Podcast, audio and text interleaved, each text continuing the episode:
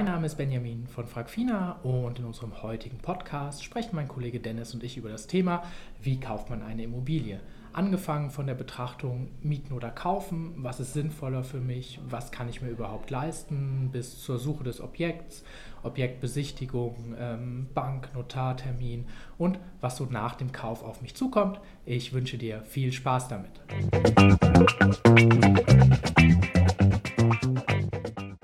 Hallo zusammen zu unserem heutigen Podcast. Äh, mein Name ist Benjamin von Fragfina und äh, mit mir ist heute mein Kollege Dennis äh, da und wir werden heute über das Thema sprechen, wie kaufe ich eigentlich eine Immobilie, was sind so die ganzen Prozessschritte, die da vorkommen. Aber bevor wir starten, Dennis, möchtest du vielleicht ein, zwei Sätze zu dir sagen?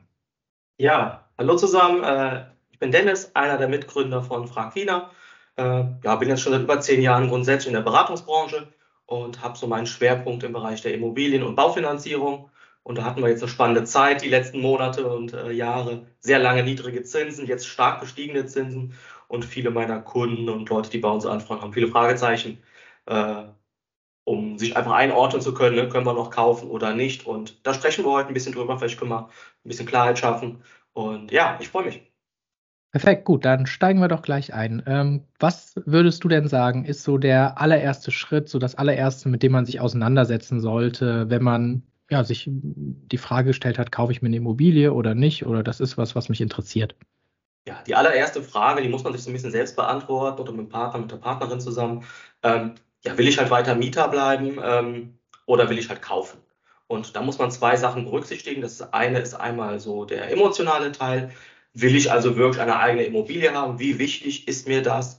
Ähm, ja, viele haben das einfach so wirklich als tiefen Wunsch, kennen das vielleicht auch so aus dem Elternhaus und wollen dann einfach eine eigene Immobilie. Da kann man sich selbst verwirklichen. Es gibt keinen Vermieter, der einem was vorschreibt. Ähm, man kann da machen, was man möchte. Äh, man kann das gestalten, wie man will. Das ist für viele Leute einfach ein emotionales Ding. Und wenn man das ganz klar mit Ja definiert, ähm, dann ist ja eigentlich da die Entscheidung eigentlich schon gefallen. Der zweite Punkt ist ähm, einmal äh, das, das Wirtschaftliche, das Finanzielle. Also ist immer die Frage, kann man sich das überhaupt leisten? Das sollte man einfach mal, mal prüfen. Ähm, da sprechen wir aber gleich drüber, was man da so ein bisschen machen kann, wie man das einordnen kann. Und dann ist auch die finanzielle Frage ist, ähm, lohnt sich das überhaupt? Mhm. Ähm, also es gibt viele Szenarien, nicht alle, aber viele Szenarien, da ist es tatsächlich finanziell schlauer zur Miete zu wohnen ähm, und schon in Immobilien zu investieren, aber dann eher so als Kapitalanlage, weil mhm. das halt eben auch steuerliche Vorteile mit sich bringt. Die eigene Immobilie erfüllt nur emotionale Bedürfnisse. Also man hat keine mhm. Steuervorteile. Ähm, Genau, also so die Frage mieten oder kaufen. Ähm, das Emotionale, das muss jeder so ein bisschen für sich selbst entscheiden, ähm, ob man mieten oder kaufen möchte. Die finanzielle Sache, das kann man tatsächlich, wenn man gewisse Annahmen trifft, kann man das ausrechnen, einfach aus heutiger Sicht. Mhm. Ähm, ob das dann zutrifft in 30 Jahren, das wird man dann sehen, aber klar, man kann einfach heutige Annahmen treffen. Dazu haben wir auch einen, einen, Rechner gebaut, der ist kostenfrei. den Link dazu ja, den finden wir wahrscheinlich unter dem Video unter ja. Podcast. Und ähm, da kann dann jeder für sich selber nochmal nachrechnen, ja, ob man mieten oder kaufen möchte. Ähm, noch ein Punkt ist, ähm, wenn man auch eine Bank gefunden hat, die einem dann Geld geben will, also man mhm. entscheidet sich fürs Kaufen und eine Bank sagt, ja, wir geben dir Geld so und so viel, dann muss man auch schauen, ob das trotzdem sinnvoll ist. Weil nur weil eine Bank einem eine gewisse Summe gibt, heißt das noch nicht, dass man diese ganze Summe auch dann ja, nutzen soll. Weil vielleicht knebelt man sich dann einfach so sehr mit monatlichen Raten an die Bank, dass dann einfach andere Sachen unter den Tisch fallen. Also eine, eine Altersvorsorge, Geld für die Familie, für einen Urlaub, was auch immer. Ähm, mhm.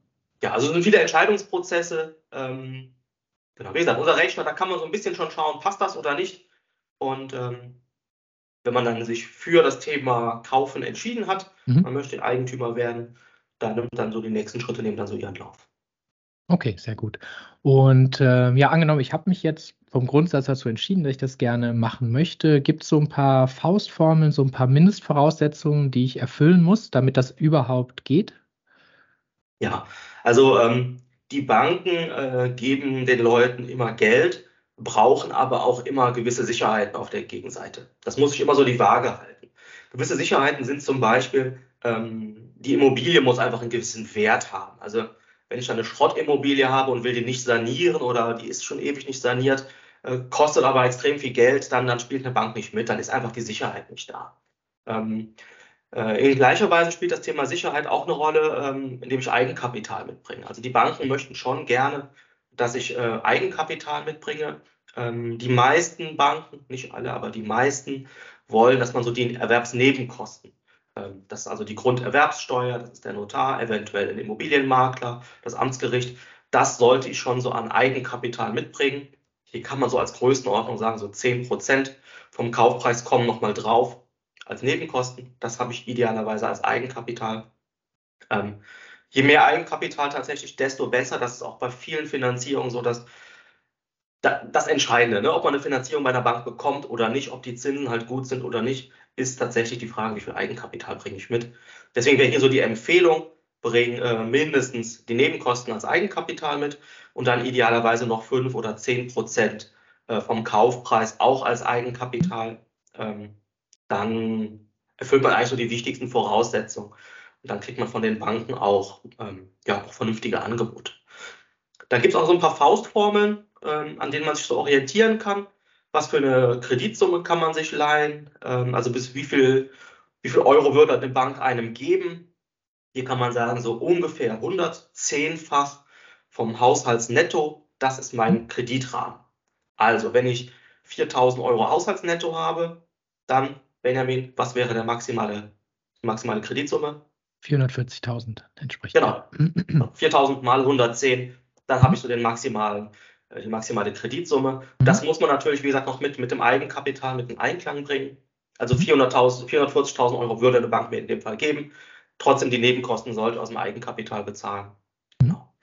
Ähm, dann noch eine zweite Faustformel. Ähm, da die Bank weiß, dass die meisten Leute halt auch täglich essen und trinken wollen ähm, deswegen sagen die, okay, man soll nicht sein komplettes Netto auch für eine Immobilie verwenden oder für eine Finanzierung. Hier ist so eine Größenordnung. Das ist nicht in Stein gemeißelt, aber mhm. eine Größenordnung sind so 40 Prozent ähm, vom Haushaltsnetto. Die sollten maximal in mhm. äh, eine Immobilie hineinfließen.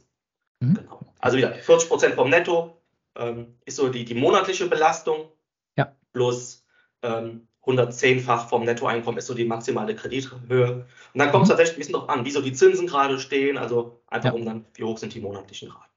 Ja, ja, okay, gut. Das hilft ja schon mal so zur ersten Einschätzung. Jetzt hast du es gerade gesagt, äh, wie hoch so die Zinsen aktuell stehen. Du hast ja auch schon gesagt, oder das hat man ja auch mitbekommen, die Zinsen sind sehr gestiegen in letzter Zeit. Äh, über was für eine Größenordnung spricht man denn aktuell so äh, bei, bei Zinsen? Klar, ne? wird man nicht pauschal beantworten können, hängt immer von der individuellen Situation ab, aber so ungefähr die Größenordnung. Also wir hatten so bis Anfang äh, 2022, so im Januar fing das an, dass die stark gestiegen sind. Äh, auch sehr schnell, sehr stark. Jetzt so die letzten Monate hat sich das wieder so ein bisschen eingependelt. Wir kommen von so ein bis zwei Prozent. Das waren so die die Zinssätze, die die meisten Kunden dann wirklich auch von der Bank bekommen haben. Wie du schon gesagt hast, das hängt so ein bisschen von der Immobilie ab, äh, vom Haushaltsnetto, vom Eigenkapital, also von ein paar Faktoren. Und jetzt zur Zeit sind wir bei so ungefähr drei bis vier Prozent. Mhm. Ähm, auch das hängt wieder von der Zinsbindung ab, von der Finanzierungsstruktur. Aber jetzt kann man mit so drei bis vier Prozent rechnen. Das möchte eine. Bank an Zinsen haben. Ähm, genau. Man sieht aber auch im Gegenzug, dass tatsächlich auch Kaufpreise ähm, stagnieren oder fallen. Mhm. Also es ist nicht alles jetzt einfach noch teurer. Die Immobilienverkäufer und auch die Immobilienmakler begreifen so langsam, okay, ich kann nicht mehr die Preise von mhm. 2021 aufrufen. Das, die Zeit ist vorbei. Ähm, ja. Also deswegen kann man so tatsächlich pauschal sagen, es ist gar nicht so schlecht, auch jetzt in der Phase eine Immobilie zu kaufen. Ähm, unterm Strich zahlt man nicht wirklich viel mehr als noch 2021. Nur das Geld geht jetzt nicht zum Verkäufer, sondern eher zur Bank. Ähm, Genau, so ist aktuell mhm. die Situation. Okay, da kann man sich ja schon mal so ein bisschen orientieren, wo die Reise hingeht. Okay, perfekt. So, dann bin ich im Prozess. Ich weiß, ich möchte, ich kann. Ähm, jetzt muss ich ja irgendwie ein Objekt finden. Wahrscheinlich wäre ganz sinnvoll. Ähm, vielleicht hast du da auch so ein, zwei äh, Tipps, wie man vorgehen kann oder wie das Ganze so abläuft. Ja, ich habe einen Geheimtipp: ähm, Internet. Ah, das ist neu, ne? Das ist neu, das Internet. Okay. Ähm, nee, tatsächlich. Also die meisten Immobilien werden halt online gestellt. Ähm, da erzähle ich jetzt nichts Neues. Ähm, ich gucke mir Immo-Scout an, Immo-Welt, ähm, alles, was da so gibt. Ähm, mhm. Guck dir auch ruhig die, bei der Suche dann so die, die Webseiten von den, von den örtlichen Banken. Also die Sparkassen, Volksbanken sind regional ganz gut vernetzt. Ähm, und auch die Immobilienmakler vor Ort. Ähm, mhm. Ja, ganz klassisch. Geht einfach auf die Suche online. Da finde ich die, äh, die meisten Angebote. Wenn man so ein bisschen, ähm, ja, ein bisschen besondere Wege gehen kann oder möchte, dann gucke ich auch tatsächlich mal so in der Zeitung noch. Ähm, weil wenn ich Immobilien von, von einer gewissen Zielgruppe kaufen möchte, ich sage mal jetzt einfach die Oma-Opa-Generation, die inseriert vielleicht nicht bei ImmoScout, die macht es vielleicht über den Makler vor Ort oder inseriert dann selber halt einfach in, ja, in, der, in der Tageszeitung, in der Sonntagszeitung. Also auch da gucke ich dann nach Objekten. Ähm, und was man selber so auch, was ich bei meinen Kunden mitbekomme, viele Immobilien gehen über Mundpropaganda weg. Also wenn ich einfach so bei mir im Umfeld ein bisschen sage, hey, ich bin auf der Suche nach einer Immobilie ähm, oder nach einem Grundstück, weil ich bauen möchte, äh, quatscht wirklich jeden bei euch im Umfeld an, dass alle Bescheid wissen. Und gerade mhm. auch so die Eltern ähm, von euren Freunden, die sind meistens nochmal gut vernetzt, die wissen halt, wo Immobilien frei werden über die Eltern, äh, ja, aus, aus der eigenen Generation. Mhm. So kommt man an, an, an Objekte. Ähm, genau. Hm, okay, gut.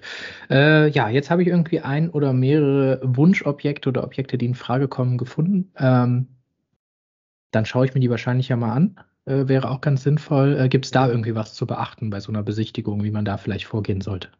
Ja, also klar, Immobilie sollte man, äh, sollte man sich anschauen. Wenn ich eine Immobilie kaufe, ist ja auch anders als beim Mieten. Ähm, das ist ja alles ein bisschen fixer. Deswegen hier grundsätzlich, ähm, ja, ich sollte mehrere Besichtigungstermine durchführen. Ähm, also der erste Eindruck kann schon mal anders sein als dann so der zweite oder dritte Eindruck. Mhm. Ähm, wenn man dann schon vorher sieht, okay, das ist tatsächlich ein Objekt, das können wir uns sehr gut vorstellen. Äh, die Fotos sind gut, die Ausstattung, die, der, die, die äh, Instandhaltungssituation. Ähm, je besser so das, das erste Gefühl ist, auch der Preis natürlich, je besser das erste Gefühl ist, desto besser sollte ich mich vorbereiten, um dann einfach schnell zum Schuss zu kommen. Ähm, ja, bei der Vorbereitung ist dann so, ähm, ich fahre zum Beispiel vorher schon mal hin, gucke mir dann die, die Gegend an, gucke mir die Immobilie mhm. schon mal an, ähm, schaue mir einfach an, wie ist dann zum Beispiel eine, eine lokale Infrastruktur. Gibt es Kindergärten, Schulen, äh, weiterführende Schulen, Einkaufsmöglichkeiten, öffentliche Verkehrsmittel, wie ist vielleicht die Parksituation, ähm, ja, wie kann ich dann in Zukunft zur Arbeit kommen? Mhm. Also mache ich mir einfach tatsächlich ein Bild vor Ort und das ist halt einfach ganz entscheidend, weil man ist ja dann sein Leben lang da, vielleicht in dieser Immobilie. Mhm. Ebenfalls okay. sollte man halt mhm. einfach bei der Vorbereitung, ähm, ja, am besten nimmt man noch jemanden mit, der mit zur Besichtigung kommt, vielleicht einer, der sich technisch auskennt. Also kann natürlich sein, dass man selber halt Fliesenleger ist oder die Partnerin oder ist vom Bau. Wenn man halt eben jetzt einfach nur so ein, so ein Schreibtischmensch ist wie wir, dann ist vielleicht ganz gut, wenn man jemanden mitbringt, der weiß, wie man einen Hammer hält, also vielleicht mhm. Eltern oder Freunde, ähm, dass jemand einfach dann auch mal auf, auf, auf, aus der technischen Perspektive was zu dem Objekt sagen kann. Ähm, mhm. Ja, ich würde vielleicht sagen, oh, schöne schwarze Wand. Der andere würde sagen, nee, das ist Schimmel, äh, nicht so gut.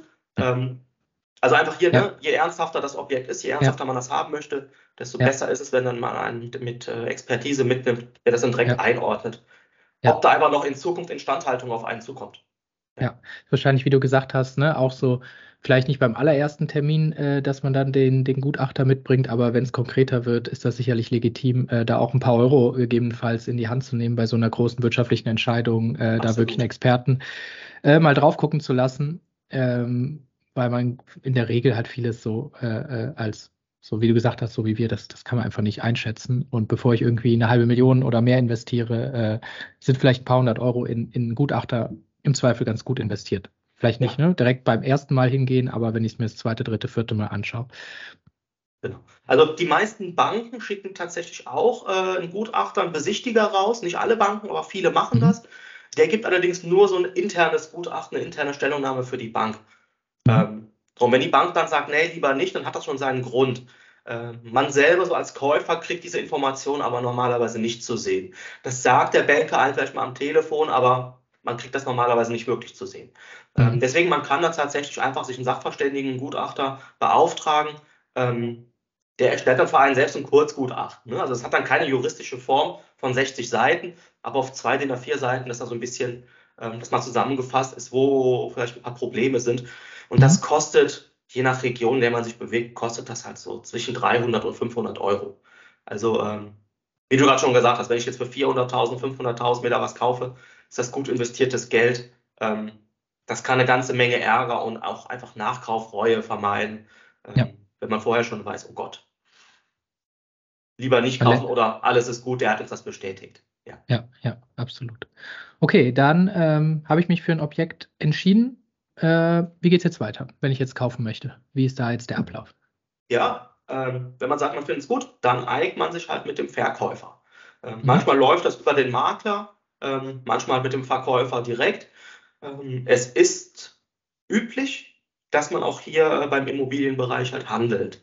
Ähm, mhm. Vielleicht soll ich die Verhandlungsbasis nicht auf was letzte Preis äh, auf dem Niveau führen, aber es ist halt tatsächlich möglich, dass man sagt, was, was kann man am Kaufpreis noch machen. Ähm, mhm. Und üblich sind so zwei bis fünf Prozent. Mhm. Die kann man tatsächlich noch runterhandeln. ist bei fast allen meinen Kunden bisher auch möglich gewesen. Auch wir selber haben die Erfahrung gemacht, das geht, auch ohne große Hürde ist wahrscheinlich auch schon mit einkalkuliert. Also, ähm, aber trotzdem, ne? also man, man kann damit handeln. Ähm, ja. Und wenn man sich halt eben dann mit dem Verkäufer auf den Preis geeinigt hat, dann muss man zwei große Institutionen noch äh, organisieren. Das ist einmal die Bank und einmal der Notar. Mhm. Ähm, die Bank braucht ähm, eine ganze Menge an Unterlagen. Das mhm. können, mhm. ähm, das sind zum Beispiel Grundbuchauszüge, das sind zum Beispiel äh, äh, Unterlagen zum, zum, zum Objekt, also Grundrisse, Baubeschreibungen, äh, Querschnitte. Ähm, dann braucht eine Bank auch noch so persönliche Unterlagen, also Gehaltsabrechnungen, in der Regel die letzten drei Gehaltsabrechnungen, dann normalerweise noch so die Dezemberabrechnung, die, ähm, die Lohnsteuerbescheide ähm, und die Einkommenssteuererklärungen, also alles, was irgendwie über das Finanzamt lief, das braucht eine Bank normalerweise halt auch mhm. um einfach zu prüfen, ja, kann man mir Geld geben oder nicht, könnte ich das überhaupt zurückbezahlen. Mhm. Ähm, ja, das organisiert aber normalerweise man dann gemeinsam mit dem Verkäufer. Wenn es einen Immobilienmakler gibt, dann ist meine Auffassung die Aufgabe ganz klar verteilt, dass er das dann macht. Der muss mir mhm. halt alle, alle Objektunterlagen organisieren. Und äh, wenn es die Objektunterlagen nicht gibt, dann muss er die halt eben beim Bauamt oder beim Grundbuchamt halt einfach anfordern. Mhm. Okay. Ähm, das, das ähm, braucht eine Bank halt, bin noch nicht fertig. Ja. Und das braucht eine Bank, um das Ganze dann prüfen zu können. Was eine Bank auch braucht, ist ein, ähm, ein Kaufvertragsentwurf. Und den Kaufvertragsentwurf, den erstellt der Notar. Ähm, mhm. Das heißt, man geht einfach zu einem Notar. Äh, das ist auch tatsächlich egal, zu welchem man geht. Die mhm. Preise sind überall gleich. Es gibt da ähnlich wie bei Anwälten oder, oder, oder Zahnärzten, was auch immer. Da gibt es dann so feste Gebührenordnung. Danach mhm. rechnen die ab. Und ähm, Deswegen kann man sich den Notar aussuchen, weiß nicht, der die leckersten Häppchen hat oder sowas. Und wo also es Champagner muss, gibt. Muss nicht der in dem, in dem Ort sein, wo ich kaufe oder in der Stadt? Nee, tatsächlich nicht. Mhm. Das, ist, das ist egal. Ähm, da kann man sich vielleicht mit dem Verkäufer einfach einigen. Ähm, weiß nicht, wenn man jetzt vielleicht von alten Leuten kauft, die nicht so mobil sind, dann nimmt man mhm. vielleicht einfach den, den Notar, der um die Ecke ist. Ähm, ja, oder wenn man selber schon einen Hausnotar hat von der Familie oder so, dann nimmt man den. Also ist wirklich mhm. egal. Mhm. Okay. Und der erstellt dann einmal äh, den sogenannten Kaufvertragsentwurf. Mhm. Ähm, ja, das ist halt ein PDF, das kriegt man dann zugeschickt. Also man gibt dann nur ein paar vorher so seine, seine persönlichen Daten, der Verkäufer auch. Und dann erstellt er halt diesen Kaufvertragsentwurf. Das ist ein PDF mit vielleicht so 15 bis 20 Seiten. Mhm. Ähm, das ist nicht standardisiert, aber, aber immer ähnlich. Das mhm. brauchen auch viele Banken, nicht alle, aber die brauchen das halt eben auch so äh, mit bei den Unterlagen, um das zu prüfen. Und hier ist so üblich, dass man den Kaufvertragsentwurf so zwei Wochen vor Notartermin bekommt. Mhm. Dann hat man noch genug Zeit, das in Ruhe durchzulesen. Wenn man Fragen hat, kann man halt eben dann auf den Notar zugehen. Dafür wird er halt auch bezahlt und er erklärt einem dann schon vorab, was bedeutet das genau. Mhm. Äh, aber auch beim Termin wird der Vertrag nochmal Wort für Wort von A bis Z durchgelesen und vorgelesen und da wird auch nochmal erklärt und Fragen beantwortet. Also ihr solltet tatsächlich dann so in der Lage sein, eins danach wenigstens für diesen Zeitraum, für diesen Augenblick zu verstehen, was ihr da unterschreibt. Ähm, ja. Genau, der Notar vertritt da die Interessen vom Verkäufer und, und auch vom Käufer. Ja. Ähm, vielleicht da noch eine, ein, ein, eine Anmerkung, vielleicht kannst du auch noch was sagen. Ähm, also Notar, äh, wir sagen gleich auch noch mal was zum Thema Bank, äh, aber Notar ist ja schon Ernst, ne? Also wenn ich da unterschrieben habe, dann kann ich nicht sagen, ah, nee, doch nicht, ne? Kannst du sagen, interessiert aber keinen. Also ja. Ja, das ist tatsächlich so. Also sobald ich beim Notar unterschrieben habe, dann ist der Drops gelutscht. Ähm, dann komme ich da jetzt erstmal auch, wenn jetzt nicht irgendwie Betrug vom Verkäufer oder sowas ja. im Raum steht, ähm, komme ich da aus so einem Vertrag auch nicht mehr raus. Ähm, deswegen, ähm, ja, das ist ein ernstes Vorhaben. Äh, Für viele ist das auch mit, mit viel Aufregung verbunden. Ähm, ist aber meistens weniger schlimm. Wenn man das gut vorbereitet und sich ein bisschen informiert vorher, dann weiß man, was da so passiert. Und ähm, genau, im Gegensatz zum Notar aus einem Vertrag bei einer Bank, da komme ich zum Beispiel wieder raus. Mhm. Deswegen ist auch ganz klar die Empfehlung von uns, wenn man eine Immobilie kauft, man sollte immer schauen, dass man zuerst bei der Bank unterschreibt und danach zum Notar geht. Weil falls bei der Bank irgendwas schief geht oder man das nicht, zu, das, das nicht zustande bekommt, die, die Finanzierung auf dem letzten Drücker, vielleicht taucht da noch irgendwas in der Schufa auf. Man, man, man, man weiß mhm. sowas nie. Oder der Verkäufer springt in letzter Sekunde ab. Das kann auch sein. Bei einer Bank hat man immer 14 Tage Widerrufsrecht. Also sobald ich unterschrieben habe und der Darlehensvertrag ist zustande gekommen, 14 Tage Widerrufsrecht. Deswegen ist hier die Empfehlung, den Banktermin kurz vor dem Notartermin zu haben und dann geht man zum Notar. Und mhm. ja, wenn ich Eigentümer bin, irgendwann muss ich dann auch den Schritt gehen und dann final unterschreiben und mhm. genau, dann habe ich halt Rechte und Pflichten, die einfach mit der Immobilie dann mit mir einhergehen. Mhm. Okay, super. Genau. Äh, gut, Notar äh, ist soweit klar. Vielleicht hast du noch zur Bank ein, zwei Sätze. Ich glaube, in der Regel ist es ja so, dass man eine Finanzierung äh, äh, braucht, weil man das Geld nicht irgendwie noch Cash auf dem Konto ja. äh, liegen hat. Ähm, vielleicht kannst du da auch so ein, zwei Tipps geben, wie man vorgehen sollte. Gehe ich jetzt einfach zur, weiß ich nicht, Sparkasse um die Ecke äh, äh, oder mache ich das auch? Oder was ist so ein empfehlenswertes Vorgehen in dem Bereich? Ja, also wir haben so circa 400 Banken in Deutschland zu denen ich gehen könnte. Nicht alles ist für mich relevant. Also ich kann jetzt zum Beispiel nicht, wenn ich jetzt in München wohne, kann ich nicht zur Sparkasse Hamburg gehen. Ähm, mhm. Die haben so ein Regionalitätsprinzip, das heißt zum Beispiel nur so die Banken, die bei mir so im Umkreis sind, ähm, die kommen für mich in Frage. Es gibt ein paar mhm. überregionale Banken, zum Beispiel eine Deutsche Bank, eine Commerzbank oder sowas. Oder eine Lebensversicherung, also Versicherungen geben einem auch schon mal Geld. Ähm, die kann ich halt auch überregional nutzen. Mhm. Vom Grundsatz ist so, klar, du kannst zu deiner Hausbank gehen, ähm, die kennen dich schon lange. Allerdings ist es nicht so, dass nur weil ich da jetzt seit 20 Jahren mein Girokonto habe, dass ich deswegen unbedingt bessere Konditionen bekomme. Also mhm. das haben wir tatsächlich nicht so wirklich bisher erlebt. Ähm, also was, wozu wir absolut raten, ist zu vergleichen. Also man sollte sich mhm. Zahlen von verschiedenen Banken einholen. Ähm, entweder geht man zu jeder einzelnen Bank hin ist aber das Problem halt einfach, das ist sehr zeitaufwendig mhm. und ist die Frage immer, ob ich das selber auch dann so wirklich bewerten und einschätzen kann, ob das Angebot A besser als das Angebot C ist, weil auch das ist nicht standardisiert. Ähm, mhm. Ja, genau. Ähm, wir selber nutzen zum Beispiel so, wir haben eine spezielle Software, eine Vergleichssoftware.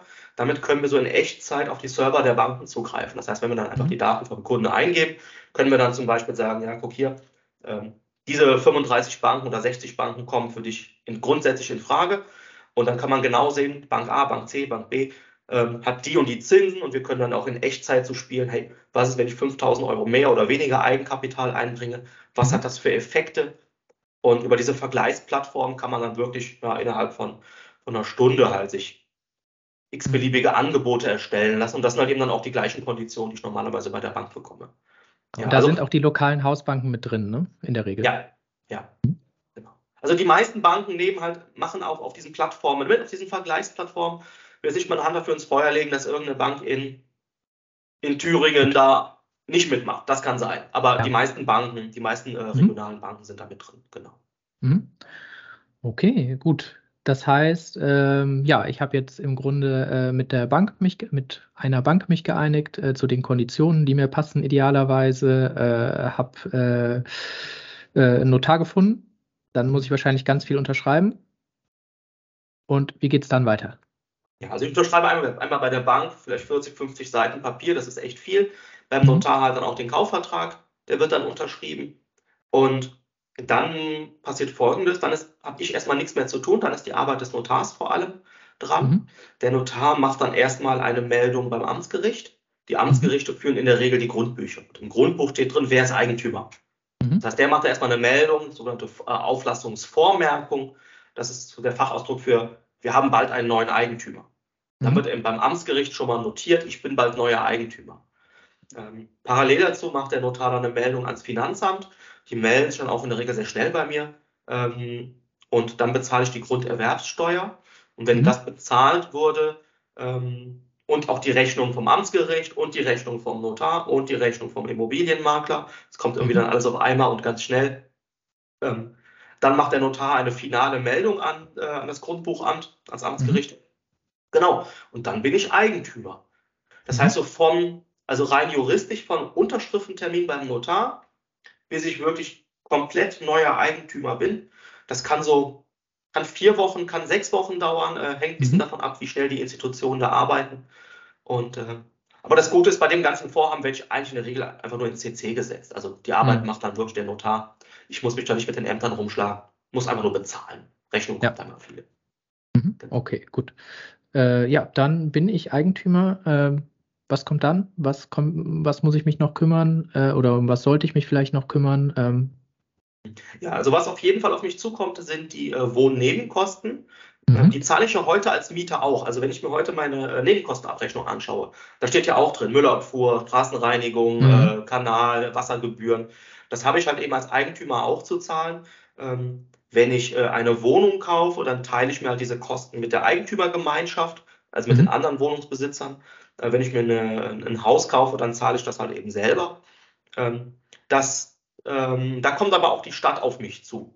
Also die Stadt, mhm. die Gemeinde, in der ich gekauft habe, die kriegt auch die Infos halt vom Amtsgericht, vom Finanzamt und die kommen dann auf mich zu und ähm, schicken dann direkt eine Rechnung. Und da sind dann auch okay. so Pauschalen drin, wie bei der Nebenkostenabrechnung auch, äh, was dann so die monatlichen Kosten einfach sind für Müllabfuhr mhm. und alles drum. Okay, man sollte, also muss da nicht aktiv werden, aber sollte einfach bedenken, dass neben den Finanzierungskosten, also den Kredit, den ich zurückzahle, auch noch ja. äh, weitere Kosten, äh, laufende Kosten für, für die Immobilie äh, einfach da sind. Ja. Genau. Man kann das vielleicht so vergleichen, dass der, der Kredit bei der Bank entspricht zu meiner Kaltmiete. Mhm. Ne? Also das ist das reine Geld, was ich für, den, für die Immobilie zahle, dass ich darin wohnen darf. Dazu gibt es dann noch die Wohnnebenkosten. Ähm, wie gesagt, als Mieter, das ist dann meine, meine Warmmiete, also mhm. Heizung, Müllabfuhr und alles drum und dran. Das habe ich als Eigentümer auch zu zahlen, nur da kümmere ich mich halt selber drum. Äh, das ist dann nicht vorgefertigt in einer Abrechnung. Das mhm. macht ja alles der Vermieter für mich. Also, ähm, wenn man zur Miete wohnt, ist das schon entspannter und auch weniger bürokratisch. Ja. Ähm, ja, mit Vor- und Nachteilen, die das einfach mit sich bringt. Genau. Also, ja, das kommt auf mich zu. Ähm, dann, ähm, was ich es gibt auch eine verpflichtende Sache. Ich werde, äh, wenn es eine Gebäudeversicherung gibt, also eine mhm. Wohngebäudeversicherung, ähm, dann muss ich die übernehmen, ob ich will oder mhm. nicht. Das heißt, sobald ich final im Grundbuch stehe, geht dieser Vertrag auf mich über. Ähm, und hier ist dann einfach die Empfehlung zu checken, ja, ist dieser Vertrag noch gut oder nicht. Also eine mhm. Wohngebäudeversicherung, ja, die, die, die braucht man. Ne? Wenn, die, ja. wenn die Immobilie abbrennt oder wir haben es ja vor zwei Jahren gesehen, vor anderthalb Jahren, die ganze Hochwassergeschichte. Ja. Ähm, ja, ich brauche einfach eine, Immobilie, eine, eine, gute Gebäudeversicherung, auch mit Elementarschäden. Ähm, und ähm, die Erfahrung zeigt einfach, dass wenn so Verträge schon bestehen, sind das meistens alte Verträge. Die sind einfach nicht an neueste Standards, an neueste Versicherungssummen angepasst. Also hier ist die Empfehlung einfach, ja, zu einem unabhängigen Berater zu gehen und sich einfach mal diesen Vertrag checken zu lassen. Mhm. Wenn der gut ist, behält man den einfach. Dann muss ich mhm. aber auch nichts machen, weil der Vertrag ist, wie gesagt, schon auf mich übergegangen. Mhm. Ich muss vielleicht noch mit der Versicherung kommunizieren, dass meine Adresse und meine Kontoverbindung da richtig hinterlegt ist. Ähm, wenn der Vertrag jetzt allerdings Schrott ist, dann sollte man den austauschen. Das geht dann auch ziemlich elegant. Man hat einfach ähm, ein 30-tägiges Sonderkündigungsrecht mhm. ähm, ab der Eintragung im Grundbuch.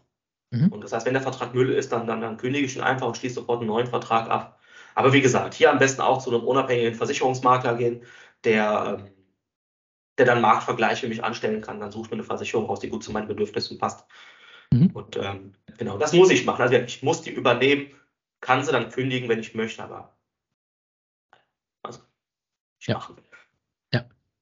Ähm, wo wir gerade bei Versicherungen sind, es gibt noch so zwei, drei andere Versicherungen, die sind nicht verpflichtend, ähm, aber sinnvoll. Ähm, was jeder haben sollte unbedingt, ist eine Haus- und Grundbesitzerhaftpflicht. Mhm. Haus- und Grundbesitzerhaftpflicht ist manchmal auch in der Gebäudeversicherung schon mit, mit inklusive, äh, manchmal nicht. Ähm, das ist auch nicht teuer, das kostet im Jahr so zwischen 50 und 80 Euro. Ähm, aber die ist halt wichtig, wenn einer Person äh, Schaden zugefügt wird oder ein, ein Sachschaden, also Personenschaden oder Sachschaden. Mhm. Zum Beispiel, wenn ich meinen Streupflichten nicht nachkomme mhm. äh, im Winter. Oder wenn, ähm, weiß ich nicht, ich habe vielleicht Bäume auf meinem Grundstück und die sind uralt und immer knallt einmal so ein Ast auf den Kopf oder bei einem Sturm fallen Dachziegel runter. Dann werde ich als Gebäudeeigentümer oder Eigentümerin werde ich dafür haftbar gemacht. Und ja, damit ich da einfach nicht auf großen äh, Kosten sitzen bleibe, ist empfehlenswert, hier eine Haus- und Grundbesitzerhaftpflicht abzuschließen. manchmal ist die auch in der Privathaftpflichtversicherung mit drin, also einfach mal hier nachschauen, mal nachforschen, ob man sowas schon hat. Was ähm, dann äh, empfehlenswert ist, ist ähm, eine, eine Hausratversicherung. Mhm. Ähm, die Hausratversicherung ist quasi für alles, was ich in meiner Immobilie habe. Ähm, dafür ist sie da. Also wenn, wenn die Bude abbrennt, das ganze Haus brennt ab, dann ist die Gebäudeversicherung für das Haus da. Ne? Das bezahlt dann alle Schäden am Haus und die Hausratversicherung ist für alles, was in meinem Haus ist. Also meine mhm. Möbel, meine Kleidung. Ähm, ja, die kostet so im Schnitt auch so zwischen 80 und 200 Euro, je nachdem, was man da so haben möchte an Leistung im Jahr. Ja, ähm, ja ist aber empfehlenswert. Ähm, sollte man haben. Ähm, was man auch noch haben sollte, aber jetzt ist nicht, nicht, nicht zwingend erforderlich, ist eine, eine vernünftige Berufsunfähigkeitsversicherung. Einfach, wenn man in der Regel zu zweit kauft, das ist meistens der Fall, und einer äh, der beiden Personen passiert was, keine Ahnung, Unfall, schwere Krankheit und das Einkommen fällt mal weg, dass dann einfach die Finanzierung nicht, äh, mhm. nicht, äh, ja, nicht so ins Leere läuft. Also man kann weiter die Raten an die Bank bezahlen. Mhm. Also eine gute Berufsunfähigkeitsversicherung, auch eine BU, äh, ist ratsam, aber nicht zwingend erforderlich. Ähm, was manchmal auch von der Bank gefordert wird, aber das ist auch selten, ähm, ist eine Risikolebensversicherung. Also, dass man so den, den, den Todesfall absichert, wenn einer mal gegen einen Baum fährt. Einfach damit der, ähm, der andere Partner halt dann, ähm, ja, wie gesagt, nicht das Haus verliert, weil er ein Einkommen wegbricht. Mhm. Manchmal will eine Bank auch, dass man sowas mit abschließt bei äh, Finanzierungsunterschrift. Ähm, nicht immer, es kommt immer so ein bisschen auf den Kontext an. Ähm, sowas ist auch nicht teuer. Also eine Risikolebensversicherung kostet vielleicht so wenn man sagt, so man kauft mit so Mitte 20 bis Mitte 30, das ist so das übliche Alter, wenn man Immobilien kauft, dann kosten so 100.000 Euro Versicherungssumme vielleicht so 10 bis 15 Euro. Mhm. Also ist nicht so teuer. Mhm. Das sind okay. so die Sachen, die sind noch wichtig.